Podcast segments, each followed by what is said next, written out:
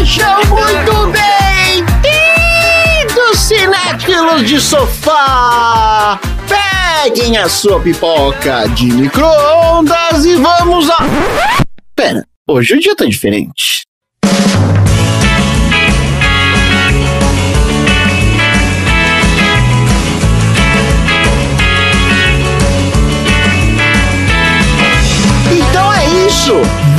Pegar esse ingresso. Oba! Traz o baldinho de pipoca com a margarina que o André não gosta Nossa, margarina? e vão direto pra nossa sala VIP.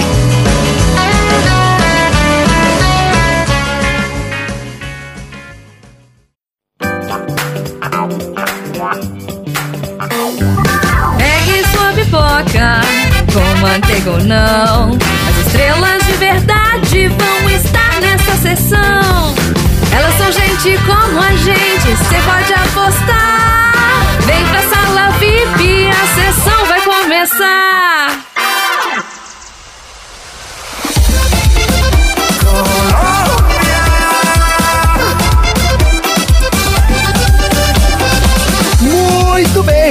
Começando o primeiro episódio do Sala VIP, o podcast mais encantado da Baixa Podosfera. É isso mesmo, minha gente. Hoje a gente inaugura aqui um filhote de sessão aleatória, que é o Sala VIP. Nesse formato, a gente vai trazer convidados de alto nível para falar sobre um filme especial escolhido por eles e vamos trazer um assunto especial também para a gente conversar com a nossa bancada aqui de especialistas em nada. É um formato diferente do Sessão Aleatória, tanto que vem aí com a numeração nova, né, com conteúdo e dinâmica diferente também. Então, a gente espera que vocês gostem dessa nova proposta que vai aparecer aqui no nosso feed de tempos em tempos. Para inaugurar esse maravilhoso formato, nós temos o imenso prazer de trazer aqui duas presenças mais que ilustres para falar do filme de hoje e do assunto de hoje. A gente convidou para nossa sala VIP a atriz e cantora Fernanda Brito, a nossa querida Fê, que é também a professora de técnica vocal e canto da Marina e do Tom, e mãe da Belinha. Assim, essas coisas você não pode falar, não, que eu e o Tom não somos muita propaganda pra ninguém, não, viu? Então, assim. Não, mas vocês cantam aqui sempre. Eu ia falar que ela faz o papel de ensinar inglês pra cachorro. É, basicamente. Ah, não. Ou seja, a Fernanda opera milagres, gente. É isso. Ai, gente, que emoção, que saudade que eu tava de vocês. Tô muito feliz de estar aqui, participando desse episódio. Adoro. Maravilha! E além da Fê, nós temos também aqui uma convidada muito especial, que é a atriz, cantora e artista de voz, a Larissa Cardoso. E aí? Larissa, muito bem-vinda ao nosso podcast. Pô, valeu, mas acho que eu tô na sala errada. Aqui é a sala VIP. Eu acho que eu não tenho esse cartão de fidelidade, não. É porque te deram pipoca com margarina na entrada e você achou que tava na sala errada, mas é aqui mesmo, porque te faltou azeite trufado. não, não sou chique, assim, não tenho nem roupa pra entrar na sala VIP, mano. Imagina, é uma presença mais do que especial. É uma celebridade. É? Celebridade. Tô nervoso que eu tô suando aqui. Celebridade é de coerrola. pois é, pois é, pois é. Suar é normal, para com isso, nem vem. Se for anormal é ansiedade, aí já tem que tomar um remedinho.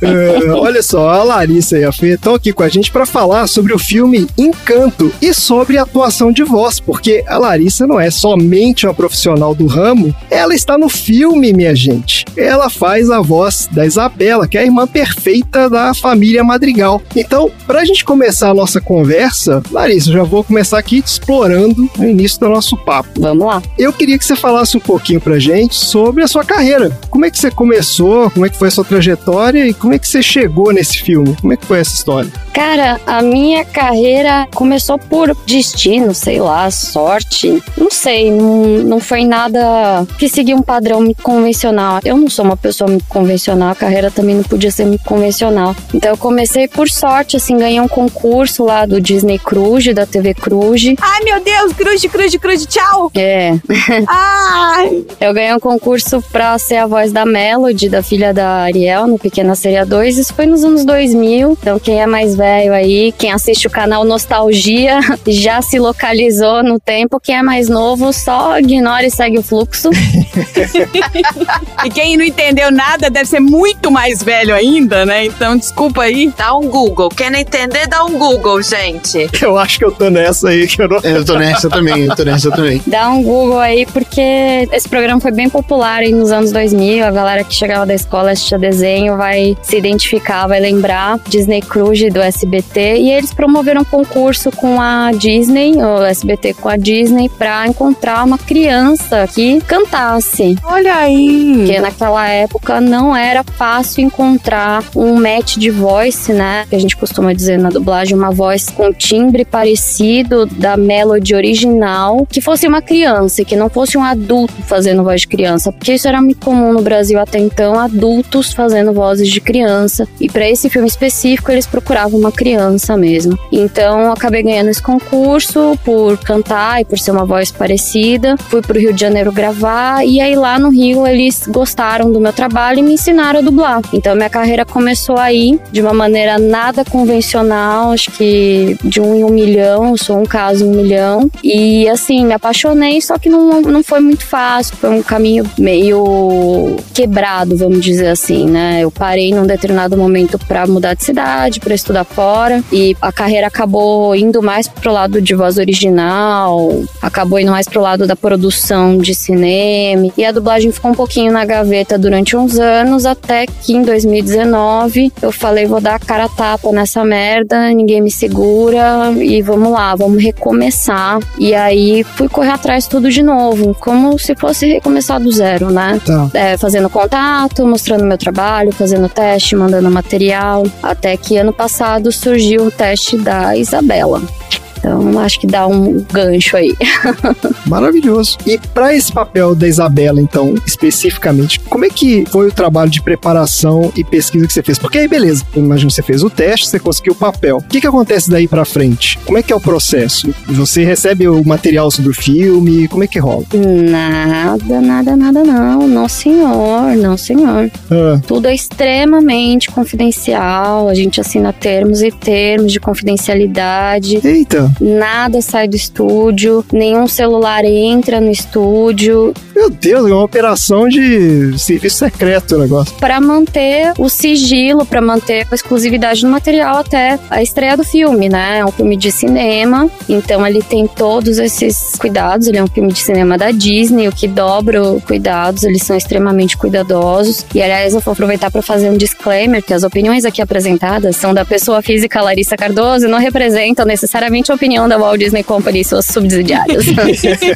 Então, já fazendo disclaimer, porque realmente aqui as opiniões são minhas, tem nada a ver com a Disney, não represento a Disney, sou apenas um ser humano. Mas esse cuidado que você citou, isso é uma coisa que é por conta da Disney mesmo? Ou isso acontece em qualquer filme desses? Eu imagino qualquer lançamento grande, né? Isso acontece na dublagem. Ah, tá. Na dublagem em geral. Você não pode divulgar absolutamente nada antes de um lançamento, né? Existe contrato, existe o sigilo, por questões estratégicas de marketing, de lançamento dos produtos e tal, mas quando um produto vai para cinema, o negócio é muito mais rigoroso, então a gente não pode gravar de casa, a gente grava do estúdio físico, né? E aí a partir daí o celular fica do lado de fora, trancado numa caixinha, até a gente terminar de gravar. As coisas têm marca d'água, enfim, tudo para garantir que essas imagens ninguém vai ser louco de filmar, vazar, porque vai aparecer o seu nome na marca d'água, entendeu? Eu fiz testes assim pra Disney, com meu nome na marca d'água da minha tela no computador da minha casa. Então, se vazasse qualquer print, qualquer vídeo, todo mundo já veria meu nome lá. O cara sabe de onde vazou, olha que interessante. Exato. Então, tudo é muito bem resguardado, assim, pra evitar furo na estratégia da divulgação do filme até a estreia, né? Tu fica realmente sem saber do que, que se trata, né? Você não sabe nada, você vai pro estúdio no escuro, assim. O que eu sabia é o que tinha rolado do teste, das conversas que eu tive com o diretor durante os testes e tal, das orientações, né? E as imagens, obviamente, que a gente vê, as músicas que a gente ouve, mas assim, a gente não tem informação nenhuma na internet, porque o filme é inédito. Então, assim, não adianta dar um Google, né? É, ninguém fala nada. Então, a única coisa que eu sabia é que as músicas eram do Lin-Manuel, o filme era Disney e a personagem era perfeitinha. Ah, mas você não tem contexto do cenário, da ambientação. Quase nada, então. Não, a gente vai recebendo o contexto na hora que a gente vai gravar mesmo, lá na hora no estúdio. Perfeito. Então é para isso que tem a figura do diretor ou diretora, né? É uma figura que já assistiu a obra completa, já estudou, já fez reuniões com o cliente, já entendeu a personalidade, já entendeu a história, as intenções, né, as relações. E essa pessoa vai guiando a gente no escuro, né? Pra gente ir tateando aí o elefante no escuro, porque a gente só vai vendo partes do elefante, né? Isso é outra coisa da dublagem. A gente não assiste o filme inteiro, a gente só assiste as partes que a gente grava e é por isso que é fundamental ter aí um guia nesse processo, dirigindo a gente, para justamente a gente dar a intenção correta na frase, né? Não virar um bicho de, assim, sem pé nem cabeça, né? Um Frankenstein. E você grava as coisas na ordem que elas acontecem da história? Mais ou menos. Em termos de música, a gente grava música separado de diálogo, né, para começar. Então, existe um dia ou alguns dias dedicados somente à música com o diretor musical no estúdio, e existem outros dias dedicados aos diálogos com o diretor do projeto, que são duas figuras diferentes nesse caso de encanto, né? O diretor dos diálogos, o diretor geral foi o Robson Kumodi e o diretor das músicas foi o Felipe Sushi e o nosso técnico foi o Thiago. Então, é com esse pessoal que eu acabo interagindo. Dificilmente eu encontro outros colegas, dificilmente eu sei quem faz os outros papéis. Caramba! Às vezes eu sei por algum comentário, alguma coisa assim, então a gente fica bastante no escuro até realmente o filme vir à tona e a gente assistir, entender como é o elefante inteiro na luz do dia, assim, sabe? Basicamente essa metáfora, acho. Então nunca divide o set com outro ator, por assim dizer. Não, antigamente na dublagem se fazia isso, mas hoje em dia não há necessidade de fazer isso. Por questões tecnológicas, né? A gente consegue. Antigamente tinha uma restrição de números de pista que você podia gravar, por questões tecnológicas, né? E hoje em dia não. Hoje em dia você pode gravar quantas pistas de voz, pistas de som você quiser, forem necessárias. Então cada um grava a sua parte e depois isso vai pra mixagem, né? Então aí se junta tudo e boa. Mas antigamente tinha isso, essa questão. Fora a agenda, né? Conciliar, é. É muito difícil fazer a agenda da galera bater. Não dá. Nem me fala. Você não tem noção do que que é agendar a gravação desse podcast aqui? Pois é. Que tem quatro Zé Ninguém? Ó o bingo, ó o bingo. Ah, ela fica revoltadíssima. Pois é, a produção chora lágrimas de sangue. Assim, imagina se fosse um filme com 30 pessoas, sei lá, se tivesse que gravar com 10, meu, você nunca ia conseguir gravar. Então, eles realmente vão gravando picadinho, cada um vai fazendo a sua parte. E às vezes a gente se tromba nos corredores do estúdio e acaba falando assim: nossa, você tá no mesmo filme que eu, ai, eu tô, ai, que legal, não sei o quê. Então, de vez em quando a gente fica sabendo, a gente vê, ah, eu sou seu primo. Não, mentira, eu sou sua mãe. Ai, meu Deus, você é minha mãe.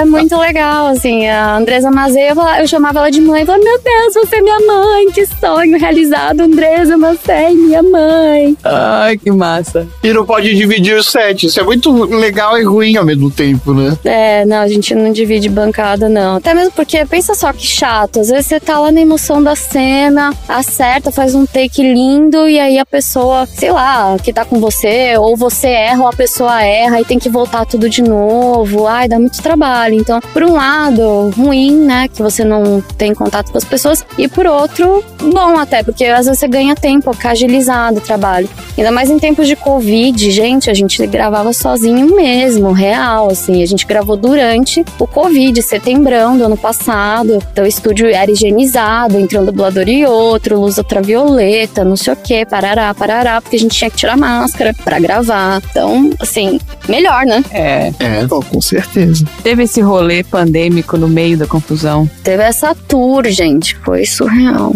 Pô, eu tô chocado aqui, porque eu tinha uma visão super romântica do negócio. Pra mim era um monte de pessoas numa sala, Com as mãos dadas, em volta do microfone, cantando. exatamente, dançando e cantando junto, com o roteiro do filme na mão, entendeu? Com o roteiro, com todos os diálogos na mão. Sabendo a história inteira. É, então assim, eu tenho essa visão totalmente absurda. É, não é criança esperança, sinto muito. qual é o maior desafio, então, no meio dessa história toda? Assim, o que, que você acha assim, que realmente é o que pega mais? Porque, assim, já que você não conhece o contexto do filme, você não tem muito como se preparar, você vai se preparando ali na hora. Tem toda essa questão de você não ter interação com as pessoas e tal. Mais ou menos. Eu, eu acho que a preparação, ela vem da vida, né? Do tipo assim, foram anos de estudo de técnica vocal. A Fernanda tá de testemunha porque ela passou isso junto comigo. A gente estudou junto. E então, assim, se a gente não estiver preparado, a gente não pega um teste desses. Tá. Eu acho que esse é o primeiro ponto. Tá, então assim, a preparação é prévia, você tem que estar pronto. Preparação é a sua carreira, né? A sua vida, é o que você fez antes disso. É, é o seu dia a dia, é a sua experiência, a sua bagagem. Então eu acho que primeiro ponto a gente não pega um trabalho desse se a gente já não estiver tecnicamente preparado. Perfeito. Técnica vocal, se a gente não souber interpretação, se a gente não tiver é, experiência na bancada, porque por mais que seja um filme de cinema que a gente tenha o dobro, às vezes o triplo de tempo para gravar, ele é muito minucioso, ele é feito na vírgula, ele é feito na respiração. Existe muito mais cobrança pela perfeição, assim, porque a boca tá enorme no cinema, né? Você enxerga no, nos mínimos detalhes, né? Diferente do stream que você assiste numa telinha pequena, às vezes no próprio celular. Então, é, a cobrança é muito alta, o nível é altíssimo, né? Então, eu não recebi material prévio, teve gente que acabou recebendo pra ter que estudar, mas aí foi um caso à parte, porque a pessoa tinha muita música, era muito demandante, então aí recebeu pra estudar. Mas no meu caso, não, eram poucas coisas, eu tinha só o solo da Isabela, tinha um solinho no Não Falamos do Bruno e uma participaçãozinha no final lá no Vocês. Então eu comecei com as músicas mais curtinhas pra dar uma aquecida e depois eu fui gravar meu solo. Então a gente não grava exatamente na ordem cronológica, mas a gente recebe aquele input do tipo aonde você estava, o que, que aconteceu pra você cantar essa música, o que levou a Isabela a olhar para aquele cacto e falar tudo mudou, eu não sou a mesma, né? Tipo, agora eu tô entendendo o que eu passei, então você vai buscando esses gatilhos na atuação, né? Não fizemos na ordem cronológica. Acho que os diálogos foram feitos na ordem cronológica, mas eram pouquíssimos diálogos. A Isabela falou muito pouco. É verdade. Ela falou acho que 10, 11 anéis, que é a contagem que a gente faz na dublagem, né? Os anéis são os trechos de 20 segundos no roteiro, né? Isso é feito justamente para ajudar a gente a se localizar no roteiro e também para estabelecer aí é, o piso tanto do pagamento quanto do cálculo de horas para gravar uma obra, enfim, isso é, é a base de tudo. Aqui em São Paulo a gente chama de anéis, lá no Rio eles chamam de loops. Poxa, que legal, já aprendemos tanta coisa hoje, mas aqui é só o início da nossa conversa, então Larissa, já te agradeço mais uma vez. Valeu. Eu queria falar um pouquinho do filme e depois a gente vai voltar no assunto de dublagem, vamos falar um pouco mais de atuação de voz, eu quero ouvir um pouco mais da Fê também, da experiência dela com teatro, com música, com um monte de coisa.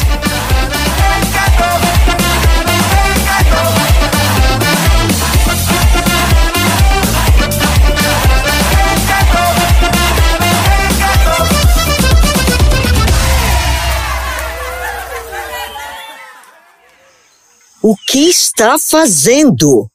Ah, eles só estão querendo saber da família Ela e... tava prestes a contar sobre o super mega dom dela! Ué, a Mirabel não ganhou um dom. Você não ganhou um dom? Ah, ah, Mirabel! Entrega! Eu te dei o super especial, já que você é a única criança madrigal sem nenhum dom. Eu chamo de especial dos não especiais, já que é, você não tem dom nenhum, hã? Que graça.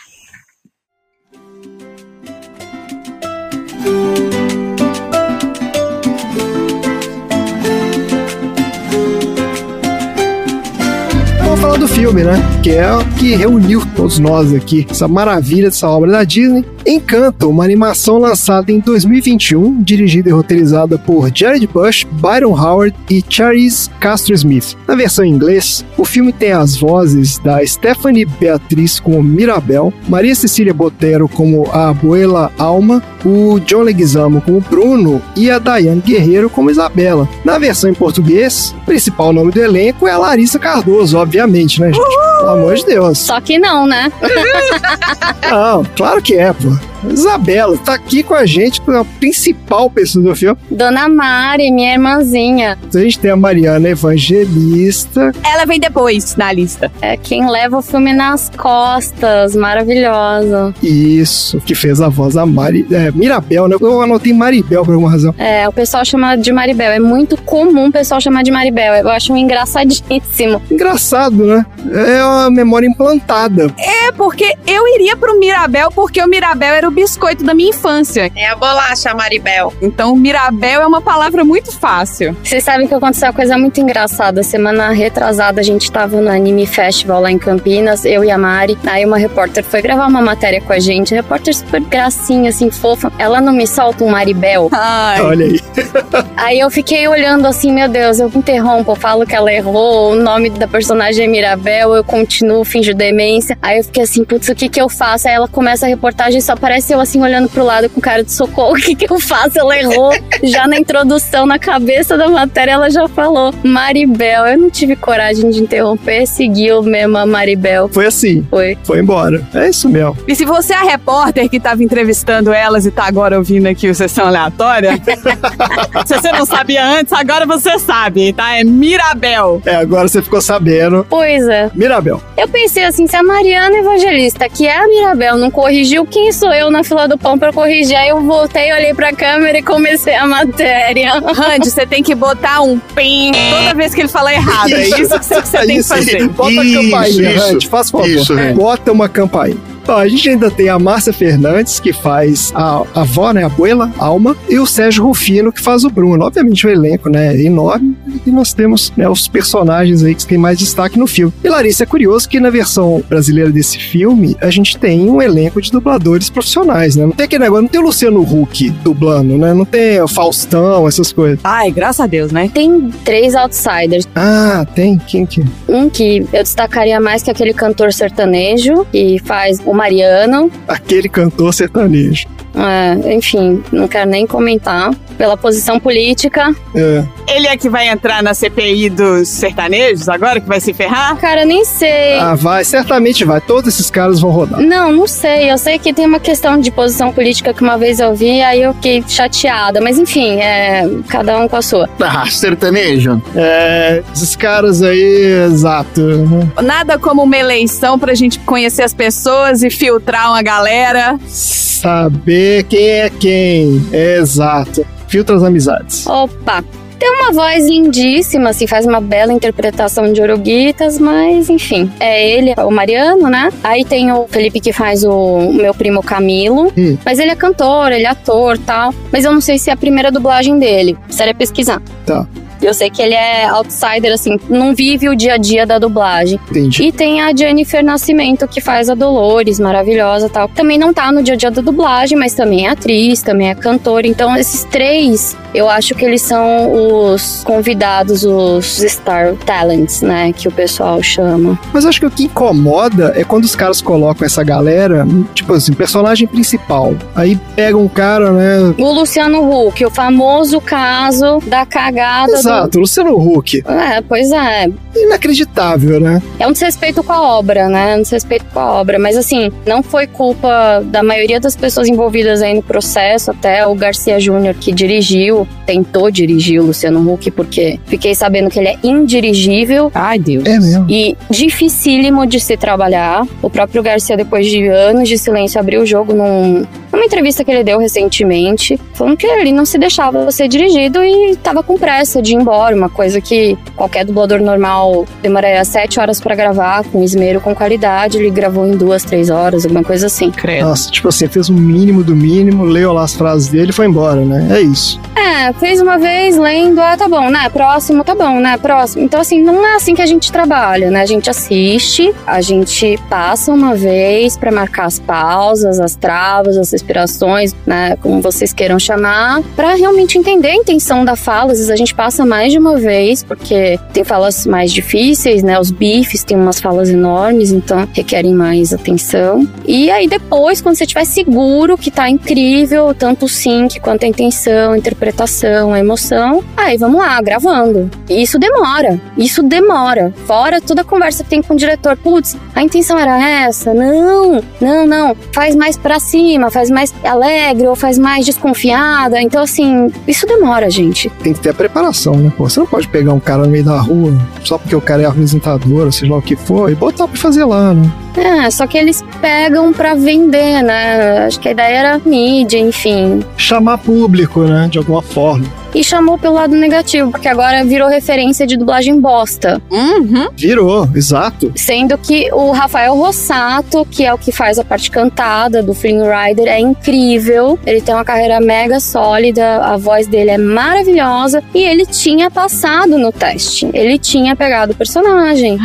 Nossa. E não sei quem lá optou por colocar a estrela. E geralmente é assim, tá, gente? Quando a gente grava, a gente tá sujeito a ser substituído, tá? Ah, é? Mesmo depois de gravar? Até a estreia, tudo pode acontecer. Às vezes você pode chegar no cinema e não tá lá a sua voz, tá a voz de outra pessoa. Ai, meu Deus! Caramba. Tudo pode acontecer, ainda mais no caso de ser um interesse como esse, de colocar um Star Talent, alguma pessoa que chame muitas pessoas pro cinema. Isso pode acontecer. Uhum. O Rafael acho que não chegou a gravar, mas ele chegou a passar no teste pro personagem. E aí, de alguma maneira, decidiram que era melhor colocar alguém pra chamar público. Então, tá aí o resultado. Triste. É, é isso, exatamente. Final das contas, tá aí o resultado, né? Mas, tipo, ninguém avisa? Como assim? Vai dar merda? Tipo, você foi, gravou, aí você vai lá no cinema, aí fala, gente, me estreia. Aí você vai ver, tem a voz do Luciano Huck no seu lugar.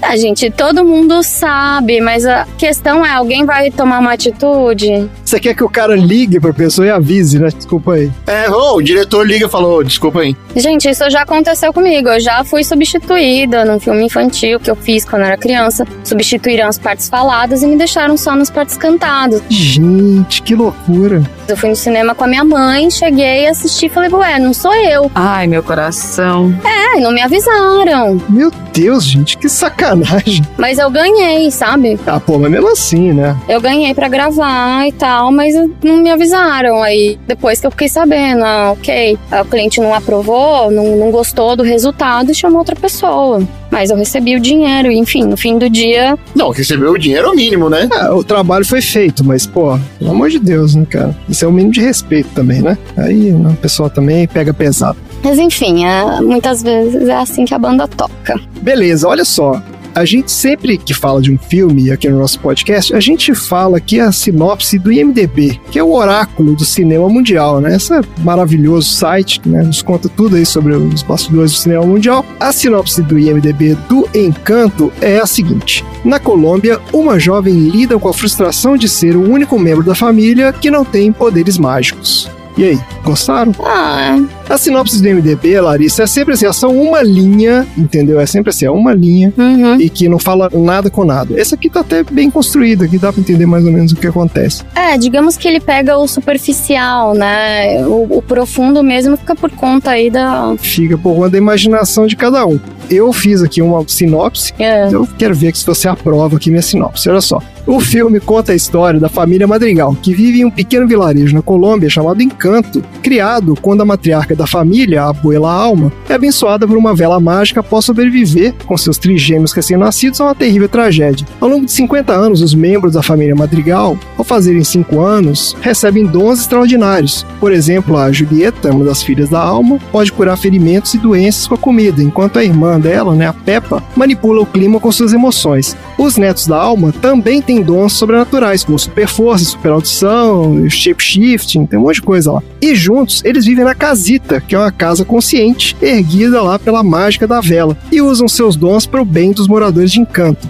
Mas a Maribel, filha da Julieta e neta da Alma, é uma exceção. Enquanto a sua irmã Isabela tem o dom de criar lindas flores e plantas instantaneamente, a Mirabel não tem nenhum dom. Isso não impede de ter uma infância feliz, mas é quase impossível não perceber a frustração da abuela Alma com a neta. Mesmo assim, a Mirabel faz o possível para se manter positiva, até que no aniversário de 5 anos do seu primo Antônio, em que ele ganha o dom de falar com os animais, ela descobre que a magia que protege Encanto e os Madrigal está começando a falhar. Daí, determinada a solucionar o problema, ela acaba descobrindo que a chave do mistério pode estar no único cômodo proibido da casita, que é o quarto do Bruno, um dos filhos da Alma que abandonou a família 10 anos antes e cujo nome nunca é mencionado pelos demais familiares. Mirabel parte então em uma surpreendente jornada que levará toda a família Madrigal a questionar suas convicções e reconstruir suas relações à luz de uma nova compreensão dos seus dons. E é isso o filme, minha gente. Aê, boa. Muito bom ouvir isso. Gostei do final, gostei, gostei. Maravilhoso. E se você não tem um Bruno na sua família, você é o Bruno da sua família. Ou você é privilegiado, sim.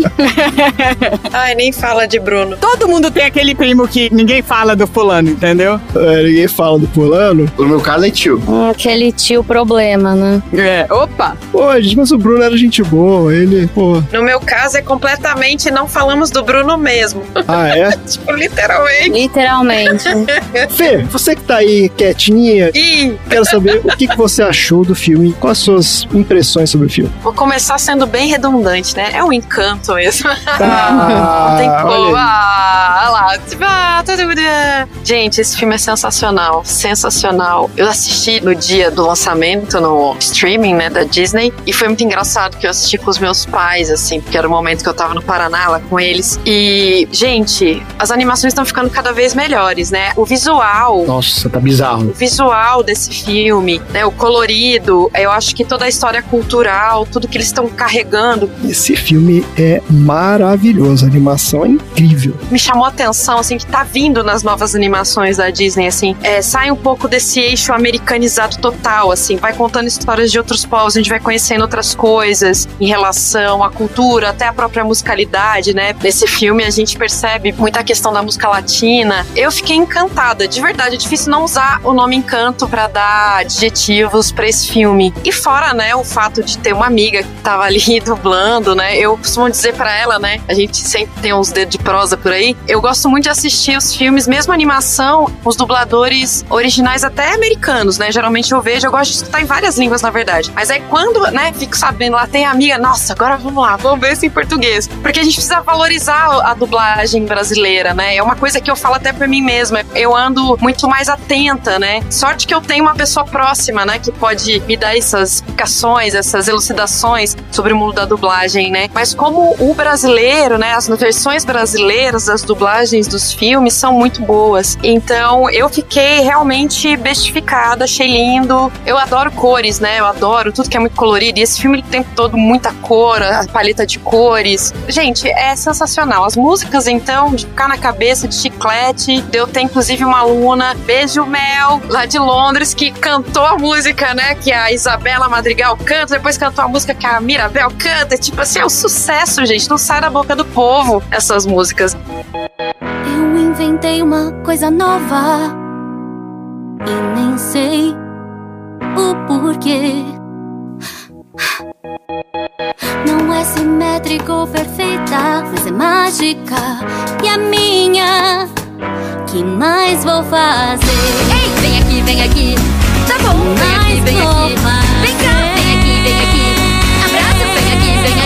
Então, assim, eu acho que aproximou muito a gente também, né? Não sei. Trata sobre temas bem profundos e faz a gente refletir, né? Deixou de ser filme de criança da Disney faz muito tempo, né? Ah, sim. O bagulho é bem mais embaixo mesmo, assim. Exatamente. Criança é a famosa desculpa, sabe? É aquela desculpa pra você assistir várias vezes, entendeu? Nossa, eu nem preciso, assim. Eu já falo assim, não precisa nem ser de criança. Não, se for de criança eu assisto também, mas nesse caso, nem precisa, sabe? É tão profundo e ainda tem um momento nerd looping, né? Que eu fiz isso com a Larissa na casa dela, uma das músicas lá que a gente tava vendo. Várias versões. Como é que fica tal versão tal? Qual que é a versão tal? Até essa comparação, né? De vendo como é a mesma música nas outras línguas. Gente, é sensacional realmente o mundo da dublagem, né? Sim. Você perguntou do filme, eu fiquei falando da dublagem. Olha só que loucura, né? Mas é, é isso. Não, tá ótimo, é isso mesmo. Foco não temos.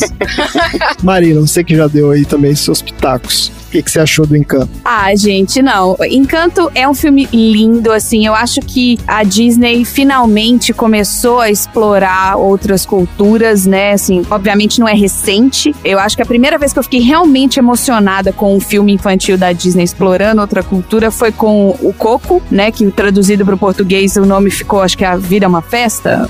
Viva a Vida é uma Festa. Isso, Viva a Vida é uma Festa. Lindo esse filme. Esse filme eu abri a boca a chorar quando eu assisti. E 80% é a dublagem, porque eu assisti em português. Quando eu assisti o filme, eu assisti em português. Então, assim, você tem as imagens, você tem tudo muito colorido, você tem tudo muito divertido, mas a gente, né, a Fernanda me conhece, a gente é muito movida à música, o sentimento ele tá envolvido no todo. Então, eu acho que esse filme, assim como o Luca, que é um filme que a gente já falou aqui, se passa na Itália, assim como o Viva a Vida é uma festa, eu acho que quando eles começarem a entender que é isso que eles têm que fazer, que eles têm que, aliás, eles já entenderam, não é à toa, né, que eles estão fazendo cada vez mais. Até o próprio Soul, né, André, que a gente assistiu aqui, É. por mais que seja um filme que se passa nos Estados Unidos, ele não é aquele filme padrão da Disney, pessoas loirinhas branquinhas vivendo a vida perfeita. Concordo. A Mirabel, ela é uma princesa, né? Vamos pôr aqui todas as aspas do mundo, mas a Disney, né, considera ela uma das princesas da Disney, que ela não precisa se casar pra ser feliz. Você entendeu? Ela não precisa da porra do homem pra ser feliz. Ela quer é amor da família, ela quer se conhecer, ela quer entender quem ela é no meio disso tudo e por que que estão exigindo dela uma coisa que ela não tem e por que que ela tá se sentindo tão inferior por ela simplesmente ser uma pessoa entre aspas comum, mas ela não é, né? Todo mundo é especial do seu jeito. Então assim, finalmente estamos saindo dessa história trazendo mulheres fortes, porque quem que é a matriarca, né? A matriarca foi ela que começou toda essa história. E você vê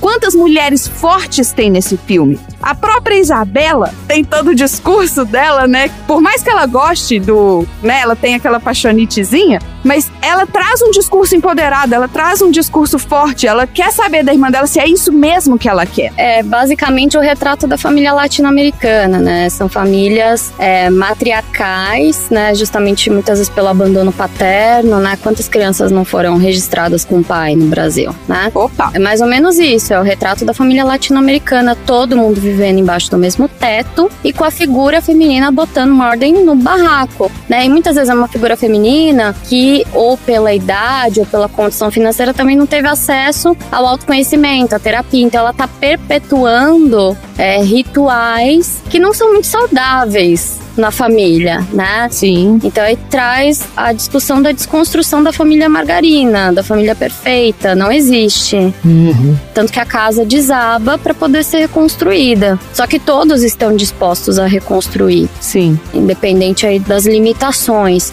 A Isabela, na verdade, ela nunca gostou da Mariana. É. Ele é um chato que escrevendo poesia pra ela. Total! Cara grudento, mala, na barra da saia da mamãe. Hello, você tem tipo Total! 20 e muitos anos. O que, que você ainda está fazendo, levando, sabe, na barra da saia da sua mãe? E, e ele é esse cara frouxo, né? Ele não é igual o Pedro, o abuelo Pedro, que deu a vida para salvar toda uma comunidade que estava provavelmente sendo perseguida aí por conta de serem índios. Vocês estão falando sobre a Disney trazer aí outras populações, outros países para discussão, né? É, para serem retratados. Mas na verdade, assim, a- o conflito que leva a abuela e o, e o abuelo a fugirem, é, o buraco é muito mais embaixo. Uhum. Faz parte da história da Colômbia, perseguição aos povos indígenas, né? Sim. Não à toa a Isabela tem aquela cara de índia, Sim. né? Ela tem descendência, a abuela é índia, a Isabela é. Então, assim, são questões políticas e tal que eles não aprofundam, mas quem vai dar uma pesquisada, quem dá um Google entende a referência. É, tem esse pano de fundo aí, né? Então eles estão fugindo de alguém, estão fugindo de uma perseguição. É. E ele dá a vida por uma questão política, social. Ele é um cara com propósito. E de repente vem um Mariano que é um frouxo na barra da saia da mãe, que fica escrevendo poesia. Não é isso que ela quer. Não é isso. Ela fala, nossa, eu tive esse sentimento no estúdio. Eu falei assim, graças a Deus ela deu um pé nesse mala. Sim, eu ia ficar muito frustrada se ela casasse, sabe? Se ela virasse a dona de casa perfeita, porque ela não é, ela, ela é muito mais que isso, né? Sim. Eu percebi ali que tem essa questão dos dons e que cada um, né, à medida que eles começam a perder os dons naquele momento, eles vão meio que também expondo que cada um ali meio que cumpriu um papel por causa do dom que tinha, né? Exato. E o papel dela, como a menina perfeita, era meio que, lá, eu preciso casar com o cara, porque assim isso é o que é esperado de mim, né? Assim como a menina super forte. É isso. Ela é a primogênita, Exato. né? Ela vai ser a primeira a dar netos, a abuela quer ter bisnetos. Ela deixa isso muito claro. Mas ela não quer ter porque ela quer ser bisavó. Ela quer ter porque ela quer continuar com a magia. Ela quer continuar com o encanto. Ela quer que a tradição continue. Né? E a Isabela vem e rompe com a tradição. Não, não é porque eu sou a filha mais velha que eu tenho que casar primeiro, ter filhos primeiro. Eu vou fazer o que eu quiser. Isso choca, né? A Bela fica furiosa. E no primeiro momento a Isabela não sabe como reagir. Ela bota o rabo no meio das pernas, do tipo, desculpa se eu tô sendo uma decepção para você, né? E aí a Mirabel bota, desculpa a palavra, mas ela bota o pau na mesa. Hum. É. Que alguém tem que botar, alguém tem que enfrentar a tradição. Fala na cara. E dizer pra tradição: olha, por mais que a Isabela seja perfeita, a Luísa seja forte, ninguém vai ser forte o bastante, ninguém vai ser perfeito o bastante para você, porque realmente ela entrou na noia. Na noia, não, né? Quando a gente não para pra digerir os sentimentos e, e analisar a nossa história, os nossos sentimentos, a gente acaba caindo no ciclo vicioso, né? Ela botou na cabeça dela que era o certo a fazer, a abuela, porque o certo para ela sempre era sobreviver, né? Pelo trauma da perda, né? Então, muita gente foi condenando a abuela, mas eu não acho. A abuela não é um monstro. A abuela pode ser todo mundo, pode ser qualquer um de nós. Sim, com certeza. Errando na criação dos nossos filhos, na criação dos nossos netos, por achar, por ter uma ideia fixa de alguma coisa que na sua cabeça é certa, é o correto a fazer, porque afinal de contas a família tem que sobreviver à perseguição, à fome, a tudo que é de ruim. Aí, por que não criar uma comunidade perfeita onde você usa os seus dons para ajudar o próximo? Afinal de contas, você recebeu a dádiva do dom, né? Então ela cria essa comunidade perfeita. E eu acho incrível esse dom dela, de unir, de criar. E as pessoas vieram xingando ela, fiquei horrorizada. Falei, gente, não, vocês não entenderam nada. Meu Deus. Vocês não entenderam do que se trata o filme. No final, quando a- elas conversam, né? Mirabel conversa com ela, a própria Mirabel entende isso, né? E é aí que começa a reconstruir a harmonia na família, né? Porque assim, ela entende a trajetória da abuela. É, vamos entender a raiz da família, né? Exatamente, né? É muito mais embaixo o buraco. A barra que ela segurou, criando três filhas sozinhas depois de uma perda trágica, né? Se você for levar a história como um live action, é muito triste. Sim. É, nossa, né? pesado. Né? Tanto que a hora que a gente chora é a hora do flashback dela. Dos Orohitas. É, dos Oruguitas, exatamente. Que é a hora que todo mundo arrepia e até quem é, né, machão chora.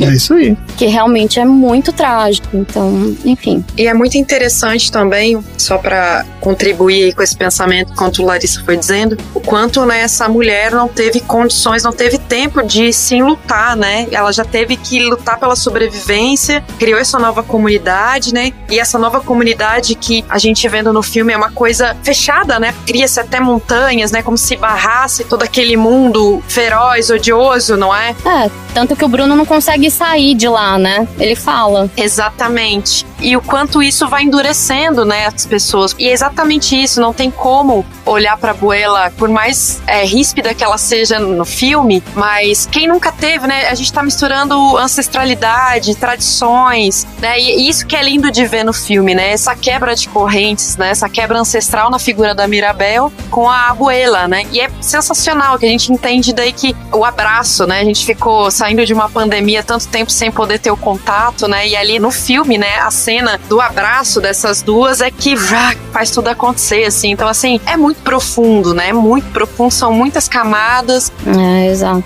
Coisas para se ver, rever, repensar, né, como sociedade, como mulheres, né, no mundo patriarcal, enfim, tantas coisas aí que dá para se puxar desse filme. Ah, sim. Criar assim um podcast infinito só com encanto. Ah, é verdade. Isso Sempre, né? Esses filmes, se fosse pra aprofundar, né? O legal é isso, né? É um filme que permite, tem todas essas camadas aí, a gente pode, né? Ir por vários caminhos. E como todo filme da Disney, o que você tira do filme depende do momento que você vive, depende de quem você é. Então, assim, se você é uma criança, você vai tirar as músicas. Minha chefe, por exemplo, eu moro aqui nos Estados Unidos, e a minha chefe tem quatro filhas, quatro meninas em casa. E minha chefe tava outro dia cantando We don't talk about Bruno. Eu falei assim, ih, até você? Aí ela falou assim, mas você assistiu esse filme? Eu falei, lógico que eu assisti. Aí ela falou assim, ah, não, mas é porque aqui em casa esse filme tá em loop loucamente, porque ela tem duas pequenininhas, as pequenininhas são malucas com a Mirabel. Agora dá pra meter essa credencial já pra ela, já. Falar, ah, a gente conversou com a dubladora. Então, menino, olha, eu tô chique demais. é, então. Só que, assim, minha chefe viu inglês, né? Fala pra ela que a dublagem é melhor que o original. Mas aqui eles valorizam muito mais a dublagem. Na verdade, aí é, é a voz original, né? Não, o que eu digo assim, quando você tem qualquer mídia aqui, eles dublam tudo quando não é gravado em inglês, porque aqui eles têm muita preguiça de ler legenda. Sim. E, gente, não tem outra palavra, é preguiça mesmo, tá? Eles não conseguem assistir e ler a legenda, porque eles não foram criados. Toda a mídia, quando a gente era mais novo, era sempre em inglês, aí chegava no Brasil a legendada ou dublada, mas aqui já tava tudo na língua deles. Agora que a mídia de fora tá vindo pra cá, eles estão dublando tudo, porque eles têm preguiça de ler legenda. E você sabe que a dublagem aí nos Estados Unidos é diferente da dublagem no Brasil. Eles têm preguiça até de ver o ponto que eles vão entrar. É uma bosta! Como é que é? Eles têm preguiça de saber a deixa que eles vão começar a falar. Então, assim, o técnico coloca um bip. Ó. O técnico faz assim, pi, pi, pi. Aí você sabe que no terceiro pi você começa a falar, que horror! E aqui no Brasil não é assim. No Brasil você marca. Por exemplo, sei lá, trocou o quadro, saiu do quadro, foi pro quadro que a personagem tá de costas, eu já sei que eu começo a falar. E eu sei que eu começo a falar um pouquinho antes de trocar o quadro. Então eu marco com alguma referência visual da tela, na hora que eu tô ensaiando, e eu já sei que eu tenho que começar a falar naquele momento. E lá não, lá eles têm preguiça até disso, eles colocam o bip. Quando eu vi isso, eu caí da cadeira. Meu Deus, cara. E eu percebi aqui que eles dublam. Aí, Larissa, você vai poder falar muito melhor que eu, mas eles fazem a dublagem literal, eles não fazem dublagem localizada. Eles não adaptam, né? Eles não mudam as palavras. Ai, aqui a gente adapta tudo. Aliás, um ótimo exemplo em Encanto, dentro de Não Falamos do Bruno, é Isabela, seu boy chegou. Isso é maravilhoso. Ah, meu Deus, ninguém merece! A gente localiza muito isso, né? E há muitos anos. É. Se eu contar pra vocês quem que foi o responsável pela ideia genial, vocês não vão acertar, vocês não vão acreditar. Você. Não. É, não sei. Não foi a versionista, veio diferente da versionista. No inglês é Isabella, your boyfriend here. Alguma coisa assim, eu acho que é isso aí. No português ia ficar Isabela, seu namorado chegou, não cabe na prosódia, né? Isabela, seu namorado chegou, não dá, ficou horrível. É, Isabela, seu noivo chegou, não dá porque ele ainda não pediu ela em casamento. Isabela, o cara chato tá aqui, também não dá. Seu boy chegou. Perfeito. Eu não sei qual foi a primeira opção que eles gravaram, porque eu não tava no estúdio, mas eu sei que o técnico de som fez uma piada, falou assim: Imagina se o Camilo falasse Isabela, seu boy chegou. Ai, sensacional! O técnico de som, o Thiago. Que legal. Beijo, Thiago. Olha aí. Arrasou! Eu falei, Thiago, gênio, gênio. Que coisa mais localizada que Isabela, seu boy chegou. Quando eu ouvi essa parte, eu falei assim, gente, a Disney aprovou, a Disney aprovou. Que maravilha! É uma revolução, assim, aprovar isso é muito legal. Então, assim, tem umas pequenas é, liberdades poéticas aí que a gente chama de adaptação, que vai rolando. Não é sempre que a gente pode mexer, mas quando a ideia é genial, eles propuseram e a Disney comprou. E aí ficou. Pô, excelente. Eu acho isso maravilhoso. E a dublagem que é realmente muito preguiçosa. Porque trazendo aqui pro bingo do Sessão Aleatória os assuntos recorrentes, eu fui outro dia assistir um dorama, Check. só que eu tava lavando louça. E os doramas que eu assisto, normalmente eles são em chinês ou em coreano. E eu tava lavando louça e não adianta, gente. Você tem que assistir, ler a legenda, você não pode fazer mais nada. Porque eu não tenho conhecimento da língua pra nem entender a intenção do que, que eles estão falando. Então eu tenho que estar olhando. Ah, assiste dublado, mulher. Assiste dublado. Então, aí eu mudei pro dublado. Só que só tinha dublagem em inglês. Eu falei assim, essa série é ruim desse jeito porque o cara era um mafioso que tava brigando e parecia que ele tava jogando carta com a avó dele, sabe? Tipo, eu falei, que que é isso? Ah, não. Depois eu lavo a louça, chamei o André, falei, lava a louça aqui que eu preciso ir ali ver um dorama. Prioridades. E fui assistir ele legendado mesmo, porque não tinha dublagem em português. É, então. Paciência. Pois é, você tem que ser muito, muito, muito bom ator pra fazer um bom trabalho de dublagem. É, a falecida Nair falava que é, ser dublador é ser ator duas vezes, né? Porque a gente não tem o corpo pra mostrar as emoções, a gente só tem a voz. Por isso que é tão difícil, acho que por isso que requer tanto estudo, tanto aprimoramento. Até hoje eu faço aula de dublagem, toda quarta-feira eu faço minha aulinha. Porque a gente pega vício, porque a gente acaba caindo na, na zona de conforto. E acho que cada vez mais é, os atores estão melhores, então tá vindo produtos mais desafiadores, fora produtos de línguas bizarras, né? Como chinês, coreano, que a gente não sabe nada, a gente não tem nenhuma referência, a gente tá totalmente refém aí do tradutor, né? Porque no inglês a gente ainda consegue, às vezes, dar um pitaco, né? Uhum. Tipo, ah, posso trocar tal palavra por tal palavra? Ah, pode. Ah, porque casou melhor aqui com a boca. Ah, legal, pode, pode sim, pode trocar. No chinês e no coreano, não. Eu dublei um produto que vai estrear agora em. Não posso falar, na Netflix. Olha aí. Mas depois que sair, você me conta pra eu ver dublado? Conto, conto. E aí a gente tem que reinventar a frase que veio do tradutor com a ajuda do diretor, obviamente, né? Putz, essa frase não tá legal, tá muito curta. Então a gente mexe muito. E eu sou uma pessoa que eu sou inquieta, eu mexo no texto. Se me dão a liberdade pra mexer, eu mexo. Lógico, eu não sou inconveniente de mexer onde eu não posso mexer. Na Disney eu não podia mexer com nada, quase nada. Eu tinha que falar neste, né? E eu acho neste um saco de falar. Eu queria falar nesse, mas eu tinha que falar neste. Aí eu, poxa, diretor, não posso trocar nesse por neste? Ele não. Ai, que saco. Tudo bem, falei neste, mas na minha boca fica um pouquinho mais duro, porque eu não sou tão formal, eu sou uma pessoa mais informal. Então eu sofro quando tem que gravar um Bridgerton da vida, que você tem que falar para. Eu ofereço para Vossa Senhoria, em vez de falar eu ofereço para Vossa Senhoria. Que legal. Então é difícil, tem todas essas questões, assim, todo esse cuidado. A dublagem brasileira, em geral, os estúdios, assim, que eu trabalho, eles têm bastante cuidado com o trabalho e acho que é por isso que o resultado fica legal. Tom, quero ouvir sua opinião sobre o filme. Cara, acho que falar muito mais do que as meninas já falaram não tem muito não. Eu acho que os elementos que destacaram no, no filme para mim, além de tudo isso que as meninas contaram, foi poder falarem da história da América Latina do que vai além do México, porque realmente é muito mais difícil ainda pro americano conhecer a América Latina fora o México, toda a sua riqueza que isso proporciona em termos de história. Acho que daquilo que as meninas também contaram sobre conseguir dar um peso justo para a abuela dela ser uma mulher forte, porque não tinha outra maneira dela conseguir liderar uma comunidade que não dessa forma e ser justa com ela no final do filme, com ela se abrindo para um tipo de transformação a partir do momento que ela consegue reconhecer que a comunidade é outra e que ela já não é mais a líder daquela comunidade, porque a comunidade já se desenvolveu o suficiente a ponto de não depender de uma liderança como ela e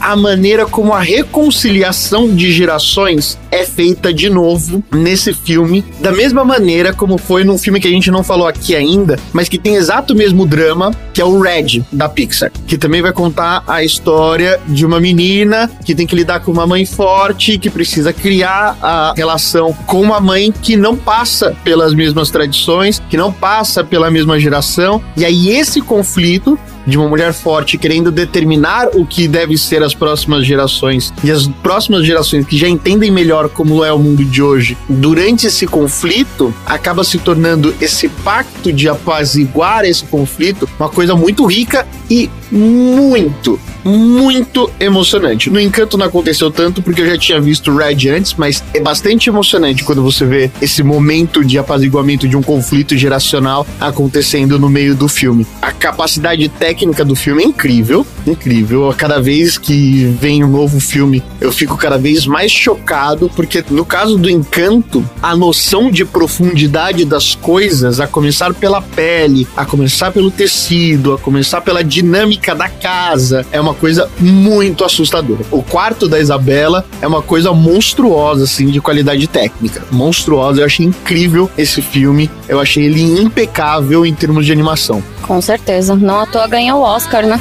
Opa!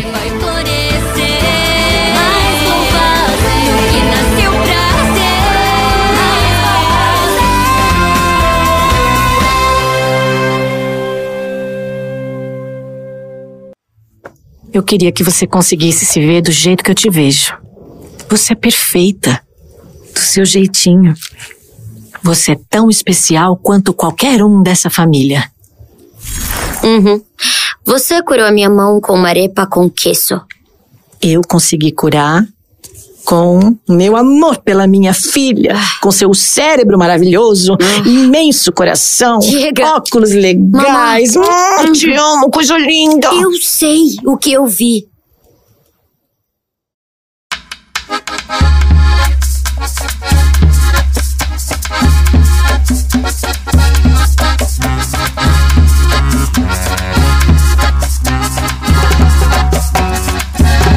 Excelente. Ah, Larissa, você falou em Oscar ali, então acho que a gente vai aqui partir pra nossa premiação. Eu, eu gosto de premiação. Que é maior que o Oscar, obviamente. É, muito melhor. Exato, exatamente. Porque né, apesar daqui a gente tá na sala VIP, aqui ainda é a sessão aleatória. Então a gente vai partir pro nosso troféu aleatório, que é o nosso troféu onde a gente premia né, as características aí mais importantes do cinema mundial. Marina, fala aí pra Larissa que, né, participando aqui com a gente a primeira vez, e a Fê também, que tá aqui hoje, que é o troféu aleatório. O troféu aleatório, ele é aquele prêmio que ninguém espera, mas que vai chegar, entendeu? Que ele vai, mas ele vai para quem realmente merece, ele vai para aquilo que realmente se destaca, ele vai para aquilo que só os olhos de águia desse podcast conseguiram enxergar.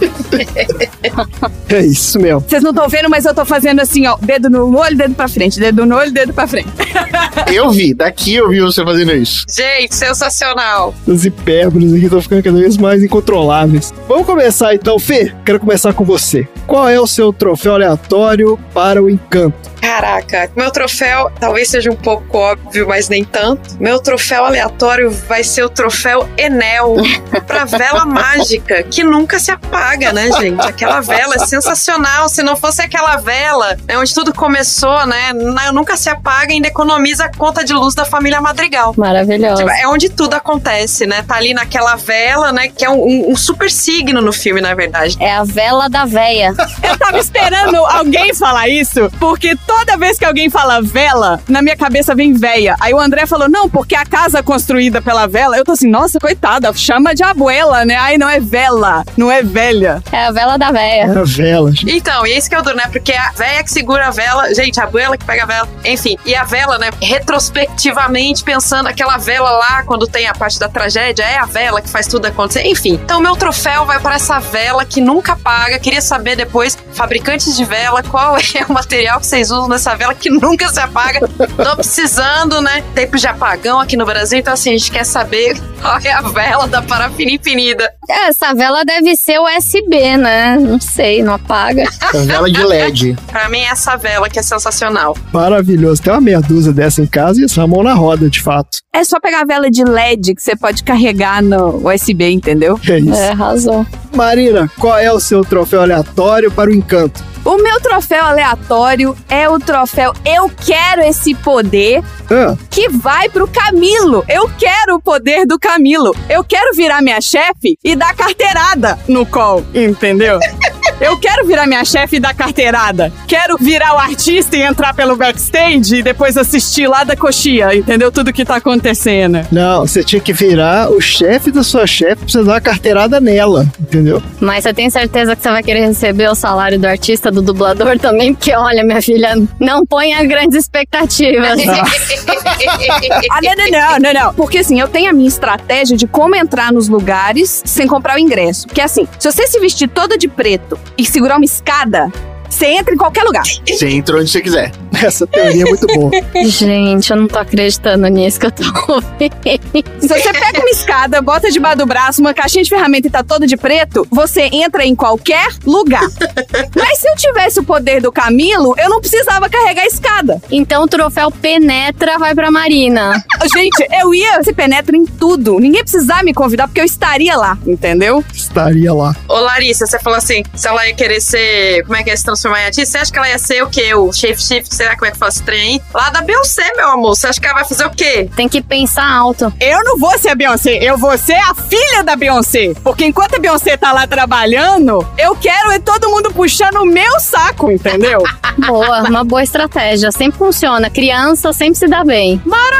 Maravilhosa! Ou ganha comida, ou ganha presente. É uma boa estratégia ser criança. Verdade. Se falar não pra Beyoncé, até vai, dependendo da situação do que a Beyoncé pedir. Agora, se falar não pra filha da Beyoncé, aí ferrou, cara. É, nossa, gente, sensacional. Adorei. Ou pode ser filha de uma das Kardashian também. Deve ser bem mimada, né? Só não pode ser filho do dono da Gol, entendeu? Porque senão você vai presa. É, não, aí você vai preso. É, aí é outra pegada. Ai, ai, polêmica. Larissa, qual seria o seu troféu aleatório para esse filme maravilhoso? Gente, eu não consigo escolher um. Eu diria vários, assim. Uma chuva de premiações. É, meu troféu aleatório vai pra macho chato, que é pro Mariano.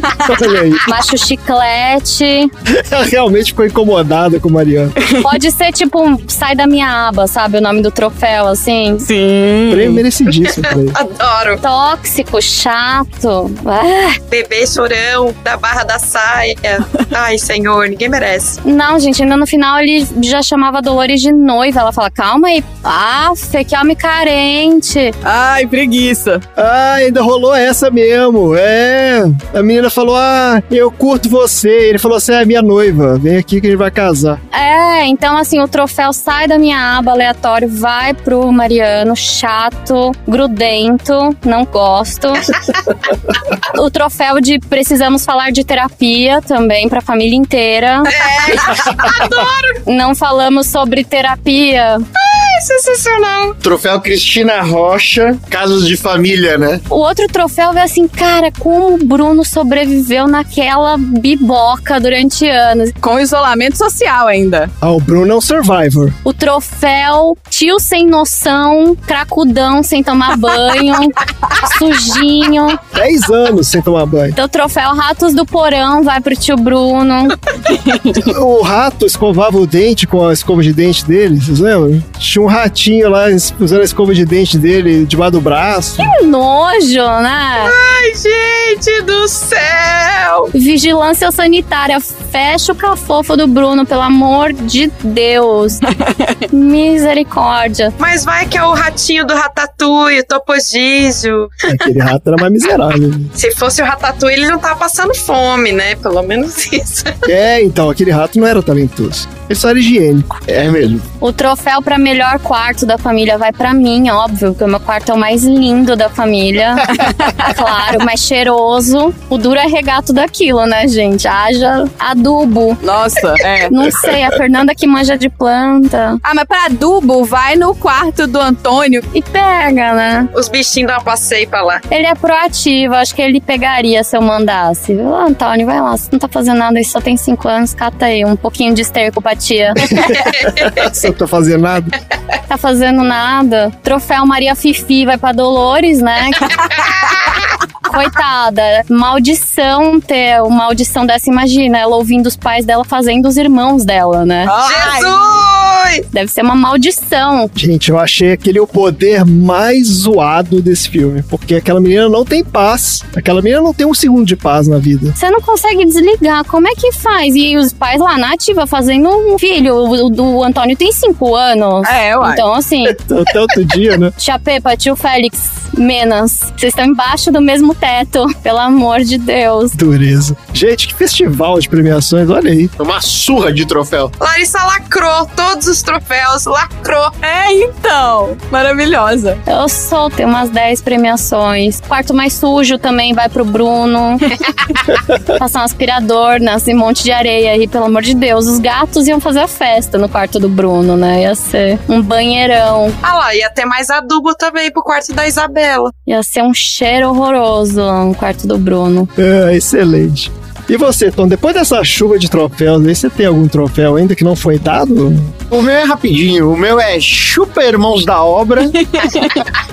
que eles não servem pra nada quando se trata de uma casa que se reforma sozinha. Ah, Nossa, olha aí. Maravilhoso. Troca a escada daqui pra lá. Ah, mais ou menos, você viu que o Bruno fazia os remendos na mão, né? Aí, beleza. Na verdade, o Bruno não. Como é que era o nome? É, Hernando, Hernando. Hernando, não era? Ah, o Hernando, o Hernando, ele fazia ali, ó. Hernando? Acho que era uma coisa assim. É. É o Hernando que faz os remendos. Ou seja, troféu transtorno de personalidade pro tio Bruno também. Puxado, né? Essa família precisa de terapia. Terapia! Não falamos de terapia. Certamente. Eu adorei também a casita. Meu troféu aleatório é de melhor moradia mágica, eu diria. Porque eu até lembrei do Castelo Animado. Vocês lembram do filme do Castelo Animado? Tem o Castelo Animado do Hal. Sim, que eu amo. Só que o Castelo Animado é zoado, né? Porque também ele é todo sujo. O Hal não cuida direito do Castelo Animado. Ele é todo imundo lá dentro. E a casita não. Ela é bonitinha, toda arrumadinha. Ela se cuida ali, né? Ela se arruma toda. E ela serve o café, ela já monta o café, já deixa as xícaras. É, então. E ela troca ideia, né? Ela conversa com as pessoas ali e tudo. Depois ela se racha, se arrebenta tudo. No caso, é um personagem fundamental do filme. Mas é porque é coordenado por uma mulher. Sim. Lógico. É maravilhosa a casita. Se fosse por homem, ia estar cheio de, de cueca lá no cesto de roupa suja, sem lavar. Exato. Toalha em cima da cama. É, Vocês lembram que o Hal, ele não arrumava o castelo dele, ele dava chilique, É, que então. ele se achava feio, né? Ele tinha umas coisas esquisitas lá também. É, ficava mais preocupado com o cabelo dele do que qualquer coisa. É, É, isso. E a casita, não, tá, tá da hora. Maravilha, gente. Olha que premiação bonita, né? Sempre um momento mágico aqui desse nosso podcast. Então, com isso, a gente encerra o nosso troféu e vamos falar um pouco mais do nosso assunto da semana, que a gente já falou pra caramba, né? De, de dublagem, atuação de voz, mas eu queria explorar um pouco mais aqui as nossas convidadas e conhecer um pouco mais desse mundo. Família perfeita Eu sou da família então! Isa? Oi! Eu sei que a gente se desentendeu, mas eu. Tô aqui pra ser uma irmã melhor pra você. Então eu queria um. sei lá! Um abraço bem forte! Hã? Um abraço bem forte. A Luísa não consegue nem erguer uma empanada. E o Mariano ficou com o nariz amassado que nem um mamão. Você tá ficando maluca? Isa, parece que tá meio chateada. E sabe o que cura isso? Um abraço quentinho.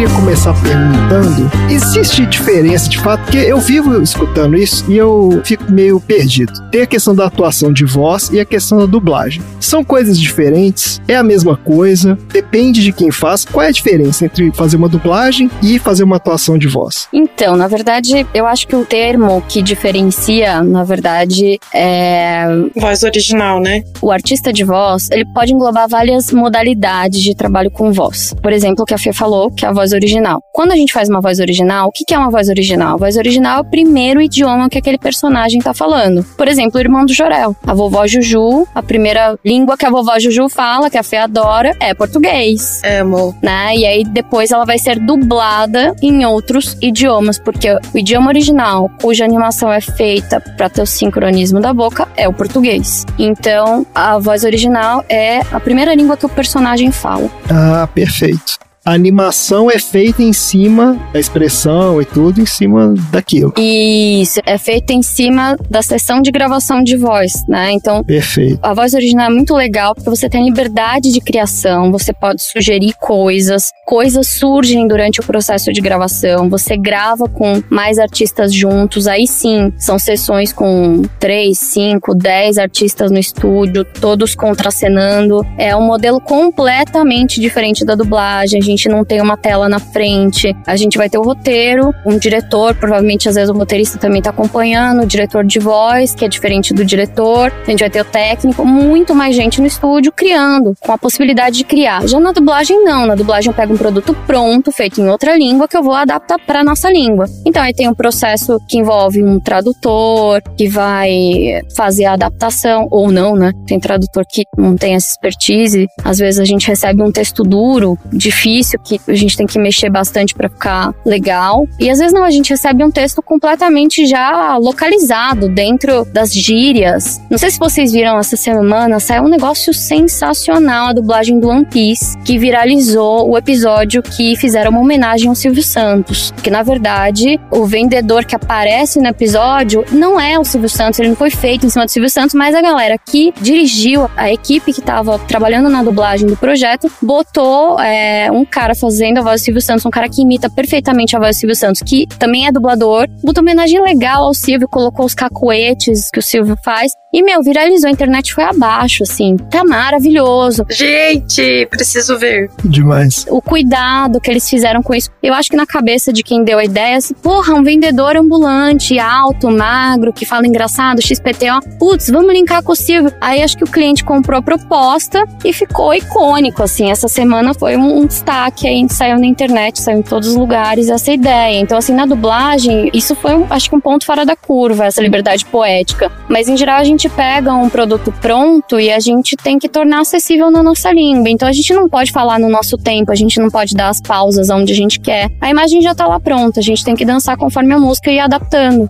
Então, acho que, a grosso modo, é essa diferença de voz original para dublagem. A voz original você pode criar vozes caricatas, uma voz de animação, uma voz de desenho. Você pode sair da sua voz natural, então você pode criar voz de menino, voz de menina, de bruxa, de monstro, de qualquer coisa. Qualquer coisa pode falar, né? De alguma forma, você tem mais, né, autonomia e você participa mais do processo criativo quando você tá fazendo a voz original, obviamente, né? Total. Então, assim, mas são trabalhos bem diferentes, então, né, pelo que você tá falando. É, o processo é completamente diferente. Tanto que existe assim: você vai, faz uma sessão de gravação, aí depois essa gravação vai pro animador. O animador, muitas vezes, ele tem insights com o que ele ouviu. E ele fala assim: putz, eu tive ideia de colocar um diálogo novo aqui, porque isso que você gravou me deu esse insight, então vem diálogos novos para serem gravados. É um processo colaborativo. E o ator e o, o animador acaba rolando uma simbiose, assim. Meio que co-criadores, né, de alguma forma. É, quando as pessoas estão abertas, eu acho que rola isso, sabe? Nas, durante a sessão de gravação, de repente você dá um tique pro personagem com a voz. E aí o animador faz o tique acontecer no plano da imagem. E aí, de repente, volta uma sugestão de uma coisa legal que você não tinha pensado na hora que você gravou. Putz, olha que legal, olha que voltou diferente o personagem e tal. Então é um outro processo. Porque na dublagem a gente já tá com o produto pronto, ou ele já tá minutado. E aí a gente vai localizar e fazer caber dentro do nosso idioma, dentro daquilo que já existe existe, né? E, então, assim, existem várias modalidades de trabalho com a voz. Existe a voz para videogame, aí dentro da voz para videogame existem diferentes técnicas também que você tem que saber para poder gravar. Geralmente você grava na onda, você não vê a imagem do videogame, você vai ouvir hum. e tem que fazer sincronizado. Tem locução comercial, locução corporativa. Existem vários ramos de trabalho com a voz e é por isso que artista de voz eu acho que é o termo mais completo para abranger uma pessoa que faz de tudo um pouco. Perfeito. Que uma hora tá gravando voz original, outra hora tá dublando. Você pode fazer um trabalho de dublagem, pode fazer um trabalho de. Né? Trabalhos são diferentes, mas o artista de voz tem a técnica para trabalhar em tudo isso. Sim, sim. Mas tem gente que dubla que não gosta de fazer voz original. Ah. Tem gente que faz voz original que não dubla, que não tem a técnica para dublar. Olha só. Então, não necessariamente as pessoas fazem os dois. Pode se especializar ali, não? É, porque é uma especialidade mesmo, são diferentes técnicas. Eu sinto muito nos cursos que eu fiz de voz original, eu sentia muito que você tinha que estar disposto a se jogar mesmo. Um artista que faz voz original, ele tem que estar disposto a criar três, quatro, cinco vozes diferentes para poder integrar aquele elenco. Os Simpsons é assim. Uma pessoa faz 30 vozes, entendeu? Então tem que ter essa versatilidade, tem que ter esse jogo de ator, tem que se jogar, tá disposto a arriscar, né, para poder criar, para sair coisas legais aí disso. E na dublagem já não, na dublagem se você tá dublando um live action, tem que soar natural, tem que soar como se alguém estivesse falando do seu lado. Então é outra pegada. Então nem sempre uma pessoa que é boa numa técnica também é boa na outra. Muito legal. Eu acho que são essas as diferenças. Pô, maravilhoso. Acho que eu falei demais, inclusive. Não, excelente. E Fê, agora falando então um pouco mais dessa questão da atuação de voz, ah, você também é atriz, é cantora. Como é que entra a história da música nessa história? Então, digamos que numa peça ou em algum trabalho que você vai fazer, sendo musical ou tendo peças musicais no meio, o seu trabalho de interpretação daquilo, como é que ele funciona? É uma coisa que já vem também, é, um, é dirigido ou você tem autonomia para trabalhar em cima? Normalmente, como é que funciona isso? É, geralmente é dirigido, né? Se você vai fazer um espetáculo musical, tem os diretores, né? Também se é uma franquia, no caso, né, do teatro musical, a gente pensando mais especificamente nisso, né? Vem de uma franquia também passa de alguma forma por esses patamares, como a Lari foi falando da questão da dublagem, né? Um monte de coisas que precisam ser ajustadas, adaptadas e vai sendo feito o trabalho de ator mesmo. Eu acho que mesmo no musical, né, fazendo a parte cantada, na dublagem ou no teatro musical, eu penso que é muito importante o trabalho de ator nesse sentido, né? Que é o que vai dar todo o escopo e a vivacidade, a veracidade ali pro personagem. Então, eu acho que é muito esse trabalho mesmo de estudar, do estudo de atuação, né? Que a gente pode preparar no caso de música especialmente, né? Que é um pouco mais a minha especialidade, né? A gente falava muito, a gente estudava, inclusive eu e Larissa, sobre o acting the song, né? Que é a parte onde você atua na canção de fato, entendendo a questão histórica, aquilo que a Lari também foi dizendo no processo de dublagem, você entender o momento anterior desse personagem para você poder cantar. Então é extremamente importante, né? Porque se pensar o que a Larissa fez, né, que os atores, dubladores fizeram, talvez seja um pouco parecido da questão do teatro musical, porque também se fala e canta, né? No caso aqui,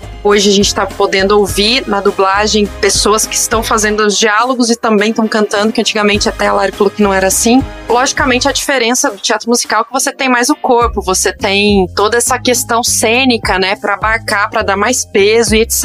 São trabalhos diferentes, né, obviamente, mas para mim fica muito claro o quanto a atuação, né, ter esse escopo do ator é extremamente importante para poder dar um bom embasamento. Eu já me dou satisfeito, eu tô aqui aprendendo demais, mas eu vou abrir aqui para os nossos co-hosts também aqui fazerem suas perguntas, abordarem os assuntos que acharem pertinentes. Marina, Tom, fique à vontade. Eu acho que eu não ia servir para ser dubladora pelo início da nossa conversa aqui com a Larissa, entendeu? Porque ela assina o famoso NDA, né, o Non-Disclosure Agreement, que é o acordo de confidencialidade, e eu não consigo entregar um presente no dia se ele chega aqui um dia antes, entendeu? Então assim, eu acho que eu ia perder nessa questão de ah, você não pode contar o que você tá fazendo. Mas você vai aprendendo a controlar a ansiedade, faz parte do ofício de ser ator. A gente faz tanto teste, a gente fica ansioso para pegar tanto trabalho que acaba não rolando, outros acabam rolando, vira uma rotina na nossa vida. Isso de saber lidar com isso é difícil pra caramba, dá o gatilho das ansiedades de querer dizer pro mundo inteiro: "Porra, eu cantei uma música do Lin-Manuel Miranda, que é uma coisa que eu sempre quis fazer na vida, que eu sou fã do cara, o cara uh. é foda em teatro musical. Ele é gigante, né? É, quem tá nos Estados Unidos tem a oportunidade de assistir Hamilton na Broadway, imperdível, assista. Assista. E o cara é gigante, e tá fazendo tudo, né? Ele tá em todos os lugares e aí eu era um sonho meu fazer isso. E eu queria muito falar para as pessoas, eu não podia falar, nem a Fernanda sabia. Verdade, gente, é segredo de estado. É foda porque às vezes as pessoas ficam putas comigo, eu falo, gente, não posso. Foi parte da profissão, né? É. Não posso correr o risco de tomar um processo, entendeu? Então, assim. É, pelo amor de Deus, todo o dinheirinho que eu vou ganhar desse trabalho tem que pagar processo. Não rola, né? e quem acha que dublador é rico, ganha bem, vamos rever aí o que é ganhar bem. É, exatamente. No Brasil ainda, né, gente? É, não, o meu problema é que você não precisa me perguntar pra eu contar as coisas, entendeu? Esse é que é o problema. A Marina não consegue. Não dá. é. Aí você conta pra você mesma na frente do espelho, fechada no banheiro, e já se dá por satisfeito. Vai desenvolvendo técnicas aí para lidar com a ansiedade. Faz umas dancinhas, né? Conta pros gatos, que deles não vão contar nada, tipo isso. É, basta você saber com quem que você vai dividir, né? Sabe o que que eu penso? Se eu contar hoje, qual vai ser a graça no dia da estreia? O dia da estreia é o dia que você mais recebe enxurrada de mensagem. Ai, que delícia. O meu Instagram começa a ser invadido, de repente começa a ganhar um monte de seguidor. As pessoas lembram que eu existo, porque acharam que eu morri depois da Pequena Seria 2. Oh, meu Deus.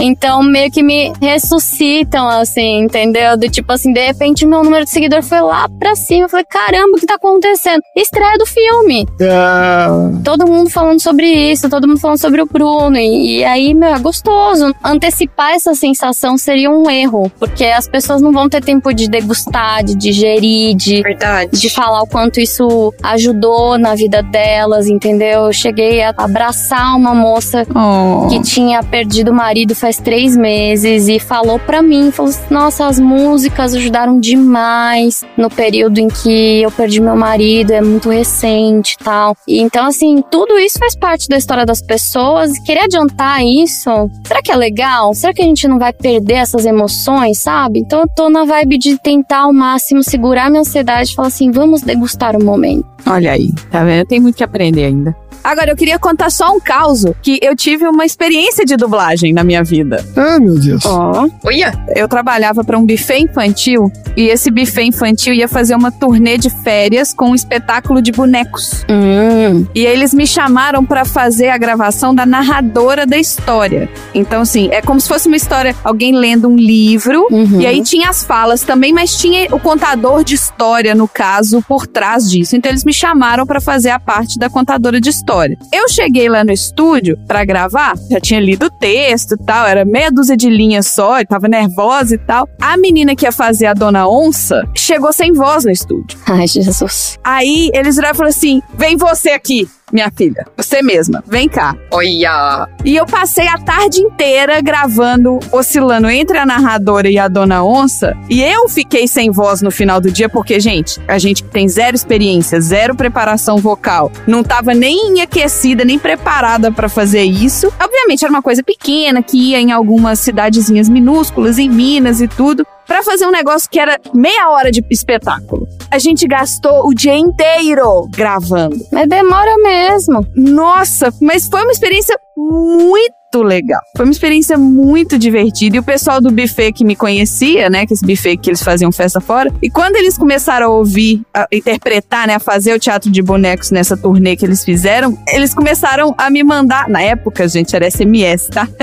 eles me mandaram SMS. Nossa, você tá aqui viajando com a gente. A gente tá escutando sua voz o dia inteiro. Então, assim, pega isso. Eu já fiquei mega emocionada. Então, você falando isso, potencializar isso de pessoas desconhecidas virem falar com você, deve ser muito legal, muito legal. E aí, tá vendo? Você já teve uma experiência com voz original. Você já fez dois personagens, a narradora e a dona onça. Fui paga pra um só, mas aí ninguém fala, né? Mas tudo bem. Aí é o esquema, né? Aquele jeitinho, famoso jeitinho. É, paciência, né? É, mas valeu, né? Valeu como uma experiência. Opa, não! Eu vou nessas coisas pela farra, entendeu? Esse é que é o problema. Não, não é o problema, isso não é um problema, não. O problema é quando abusam do seu amor pela profissão pra não te remunerar, pra te remunerar mal. É, isso é uma sacanagem. Ou pra tratar você indevidamente, né? Então, assim, amar a profissão, eu amo o que eu faço. Tanto que quando eu estou trabalhando, eu não sinto que eu tô trabalhando. Eu tô me divertindo, eu tô dando risada. Ah, que legal. Enfim, eu não sinto que eu tô trabalhando. E, e eu acho que amar a profissão, no mundo que a gente vive, no momento que a gente vive, é fundamental pra continuar. Porque quantas vezes a gente não pensa em desistir? Eu penso, já pensei milhares de vezes em desistir. Só que realmente eu não sei viver sem. Eu não consigo viver sem. É, realmente eu sinto que falta alguma coisa, falta um pedaço de mim. Se eu não puder me expressar, se eu não puder cantar, se eu não puder dublar. Então, infelizmente, é o bichinho que morde a gente que nunca mais a gente consegue viver sem ele. Graças a Deus que esse bicho te mordeu e bem mordido. E fica aqui dica, ouvintes, por favor, vão relembrar a Pequena Sereia 2 pra vocês verem essa belezura fazendo voz de melody, coisa mais fofa, gente. Com 11 aninhos. Ai, que massa. Sensacional. E era a minha voz na época, 11 aninhos, assim, mudou. Sim. Bastante, né? Porque a gente passa pela muda mais ou menos aos 16 anos, né? As meninas. Então a voz mudou, não mudou muito. Tanto que eu continuo dublando produtos juvenis, infantos juvenis. A minha voz é mais jovem do que a minha idade civil. né? E por isso eu tenho dificuldade de pegar produtos mais adultos. Eu já perdi teste por causa disso, de série da Marvel, por causa da minha vozinha de neném. Fica fazendo botox na voz, amiga, viu? É isso que dá. Você viu, amiga? Não, não envelhece. Que bom, né? Não envelhece, né? Fala a verdade. Mas aí precisa trabalhar nessa versatilidade, né? É uma Peter Pan forever da voz. É, mas na profissão é bom ser versátil, né? É bom poder fazer do. Como tem alguns que falam do feto ao cadáver. Eu acho meio ruim. Do feto ao cadáver. Pô, os caras pegam pesado, sabe? Caraca, eu usaria do Iapoque ao Chuí. Vamos fazer uma dublagem do Iapoque ao Chuí. Vamos lá, tipo, uma coisa menos trágica, né? É, eu também acho meio, meio esquisito, mas é pra passar essa ideia mesmo de uma voz versátil, né? Que vai do baby até uma senhora, uma coisa versátil, elástica. Gente, excelente. Olha só, acho que a gente tá no limite aqui do nosso tempo. Vamos encerrar, Tom? Você quer puxar mais alguma coisa aí ou a gente tá bem? Eu tô bem satisfeito com a conversa. A gente aprendeu bastante coisa. Eu acho que mais do que isso eu ia me repetir ou então eu ia muito técnico. Técnico, Tom, pelo amor de Deus, viu? Você é o cara técnico agora. gente, sou a pessoa que traz conhecimento, né? Sou a pessoa que estuda. tá bom. Ai, meu Deus do céu. Então, beleza, Marina, você quer encerrar? Ai, gente, eu não tenho nem roupa pra encerrar esse episódio episódio aqui hoje, né? Mas. Que besta.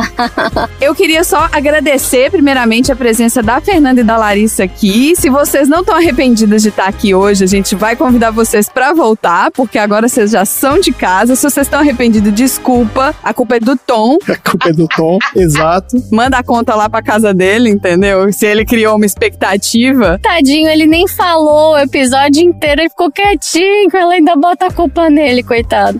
Mas ele tá aqui é pra isso, é pra gente botar a culpa nele. Mas o palco é de vocês, meninas, que isso? Gente, não fala do Tom! não falamos do Tom, oh, não, não. que mais vou fazer? Olha a minha versão. não quero ouvir nenhum pio. meu Deus, olha como arrepia, gente! Meu Deus! Ao vivo! Ao vivo!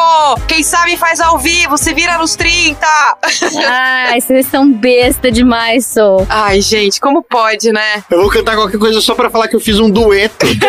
gente, eu definitivamente eu não ia prestar, por exemplo, se eu morasse com um dublador na vida, né? Eu ia querer ficar imitando aquele dublador a vida inteira, ele ia me dar uma porrada, mandar eu calar a boca, ou eu ia ficar querendo conversar, fazer altas conversinhas, passar altos trotes também, assim, gente, é isso, né? Ai, muito adulta. Muito. E antes da gente encerrar, eu queria falar que, além de serem artistas incríveis, agora vocês são duas aleatórias. Olha! Porque vocês fazem parte da nossa galera. A gente vai divulgar todas as mídias sociais de vocês. Se preparem para ganhar 20 novos seguidores. Olha! Uhul. Tá? Que esse é o total do nosso público. Tem mais, tem mais de 20, que é isso. Maravilha! Tô querendo, tô querendo. É, Fernanda, você vai ganhar 15, porque 5 deles estão aqui. É verdade. Entendeu? Então, assim, você já tem. Gente, é, tudo é lucro, tudo é lucro. Adoro a autoestima de vocês, gente. Vamos falar sobre autoestima. Como é que é? Precisamos de terapia? Gente, faz terapia. Vamos trabalhar autoestima, mamama. Ai, Jesus. Então é isso. Chega por hoje. Fala tchau, gente. Tchau. Tchau, gente. Obrigada, adorei. Beijo, beijo, beijo. Beijos e flores roxas pra vocês. Eu falei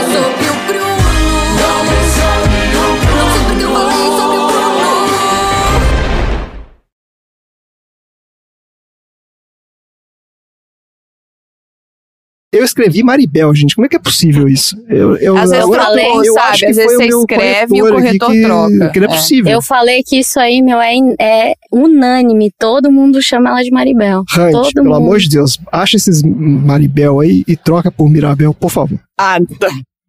Randy é o nosso editor, Larissa. Vocês fazem É, isso com o editor? é, Ô, é. editor, se eu Porque, falar errado, porra, você faz é, uma montagem. A gente tem que André- refazer o o, André é take muito inteiro. estrela. Eu vou- Ah, eu sinto muito, fazer, André. Eu vou refazer. Tem que meu Randy, você tem que botar um pim toda vez que ele fala errado. É Isso. isso que você tem que fazer. Randy, Isso. Põe uma isso. contagem aí de Isso. quantos Bota uma Maribel vai saindo Isso. até o É fim isso. do podcast. Pronto, eu já ajeitei aqui todo, já, já dei um Ctrl R aqui, ó. Substitui tudo.